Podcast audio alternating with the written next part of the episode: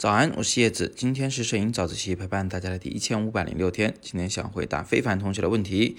他在前两天的早自习后方留言问了一个很详细的问题啊。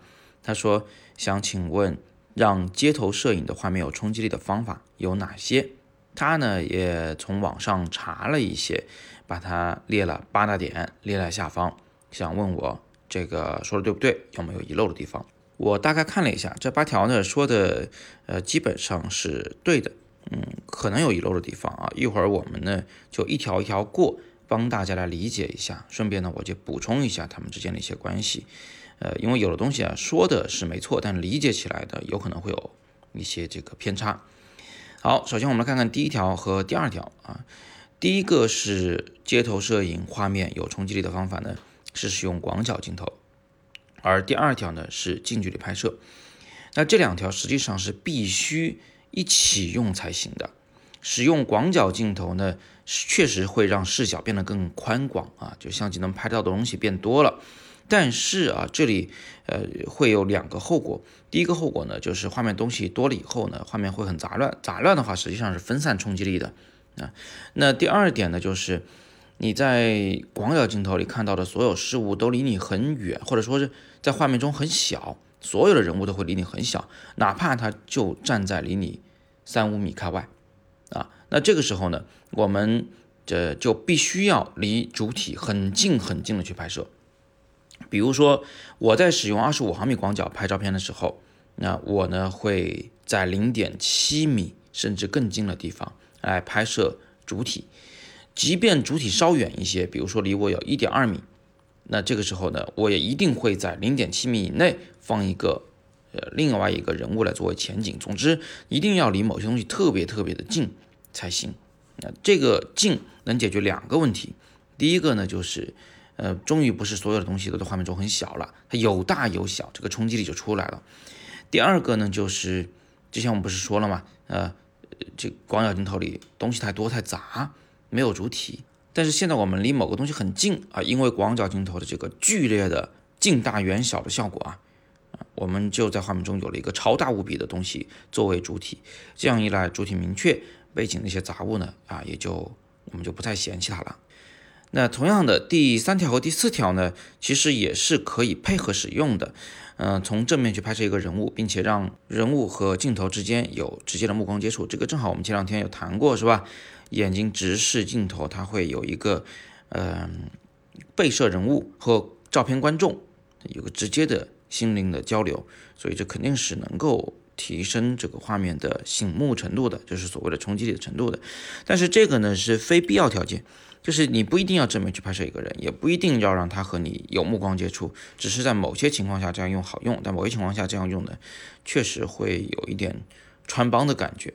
第五点，他说是后期转黑白，这一点我是反对的啊。那因为色彩有色彩的冲击力，有的时候色彩的冲击力会远远大于黑白的冲击力，所以呢，转黑白并不能帮助你增加冲击力。但是啊，我可以补充一条，就是后期提高对比度是肯定能够让画面有更强的冲击力的。那有的人还喜欢在后期处理中去提高清晰度。啊，或者是大量做锐化，其实呢，这样的做法做多了，看上去会有点腻啊，请大家用的时候呢，一定要 hold 着点儿，不要把那个清晰度加得太高。你可以加，但是千万不要，嗯，操之过急。调照片的时候，不要为了图这个视觉上的爽快而不知足，好吧？第六个技巧没有问题，就是背景中。啊，或者说环境中有一些线条指向主体，这里我想补充一下，其实不只是线条啊，它还可以是比如说像括号一样的东西啊，一个起强调作用的一个形态。呃，比如说左边右边有个人都向中间有稍微有点鞠躬的那个感觉，它其实形成了一个括号，对中间的主体是有明显的强调作用。它还可以是一种隐形的线条，就是人的视线啊，或者是动物的视线。大家都看向了这个方向，那那个嗯视线的交汇点的事物或者人物肯定是主体。这些呢确实是能够强调主体的一些元素，但是我觉得啊，它对什么所谓的强有力的冲击力呢没有什么很大的帮助。更有帮助的其实是放射线啊，嗯，从一个地方爆炸出来的那种放射线，具有极强的那种力量感啊，这个才可能更符合你说的这个有冲击力的这一个主题。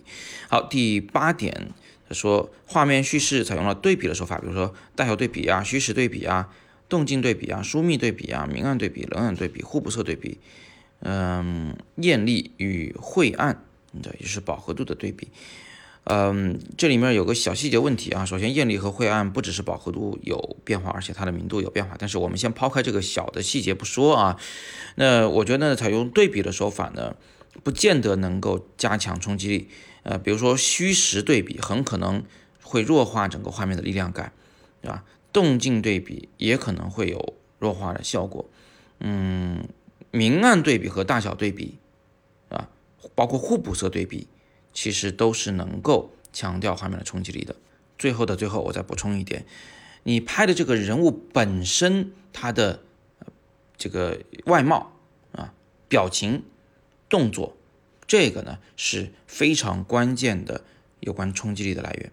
不难想象，你把上面我们说的所有的技巧全部用在一个软萌妹子的身上。这个画面的冲击力呢，也是远远不够的，好吧？所以今天我们就非凡同学的问题就解答到这里。别忘了元旦期间我们会在深圳举办摄影工作坊，剩下的名额不多了，大家可以点击底部阅读原文，或者是扫描底部海报的二维码来了解课程详情。那个页面里面也有我们课程顾问的微信啊，你可以进一步的进行咨询。今天是摄影早自习陪伴大家的第一千五百零六天，我是叶子，每天早上六点半，微信公众号摄影早自习。不见不散。